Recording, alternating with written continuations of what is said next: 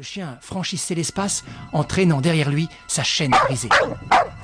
Elle se mit à courir, à courir de toutes ses forces, et elle appelait au secours désespérément. Mais en quelques sauts, le chien la rejoignait. Elle tomba, tout de suite épuisée, perdue. La bête était déjà sur elle, la touchait presque. À ce moment précis, il y eut une détonation. Le chien fit une cabriole en avant, se remit d'aplomb, gratta le sol à coups de patte, puis se coucha en hurlant à diverses reprises.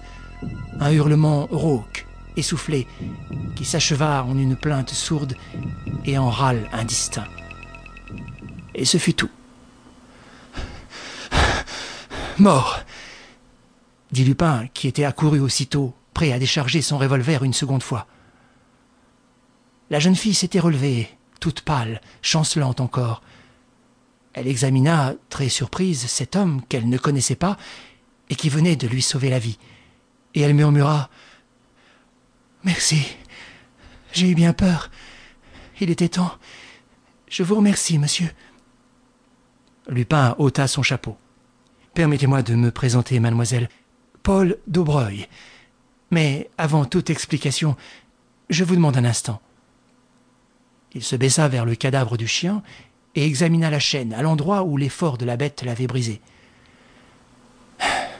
Ah, c'est bien ça, fit-il entre ses dents.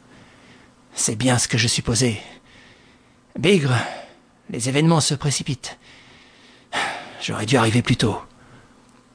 Revenant à la jeune fille, il lui dit vivement Mademoiselle, nous n'avons pas une minute à perdre. Ma présence dans ce parc est tout à fait insolite. Je ne veux pas qu'on m'y surprenne, et cela pour des raisons qui vous concernent uniquement. Pensez-vous qu'on ait pu, du château, entendre la détonation?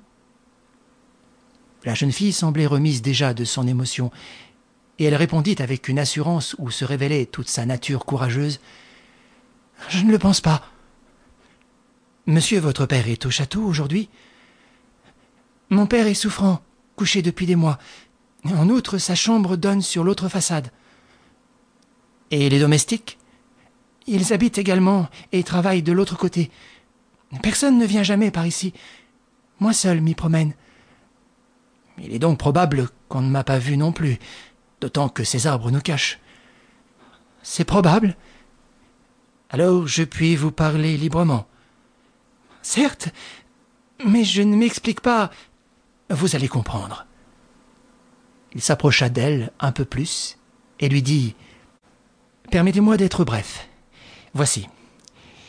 Il y a quatre jours, mademoiselle Jeanne Darcieux. C'est moi, dit-elle en souriant.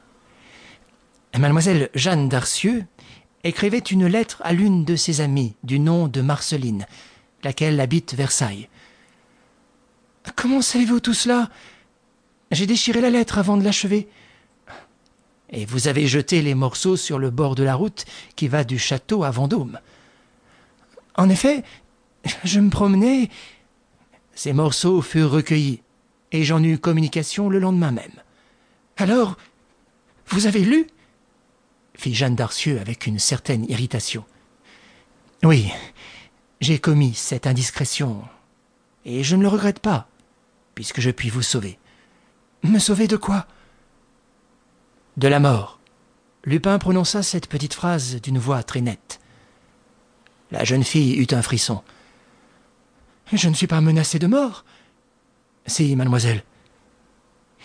Vers la fin d'octobre, comme vous lisiez sur un banc de la terrasse où vous aviez coutume de vous asseoir chaque jour à la même heure, un moellon de la corniche s'est détaché et il s'en est fallu de quelques centimètres que vous ne fussiez écrasé. Un hasard.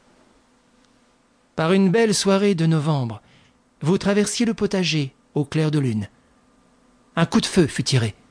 La balle siffla à vos oreilles. Du moins, je l'ai cru. Enfin, la semaine dernière, le petit pont de bois qui enjambe la rivière du parc, à deux mètres de la chute d'eau, s'écroula au moment où vous passiez. C'est par miracle que vous avez pu vous accrocher à une racine. Jeanne Darcieux essaya de sourire. Soit, mais il n'y a là, ainsi que je l'écrivais à Marceline, qu'une série de coïncidences.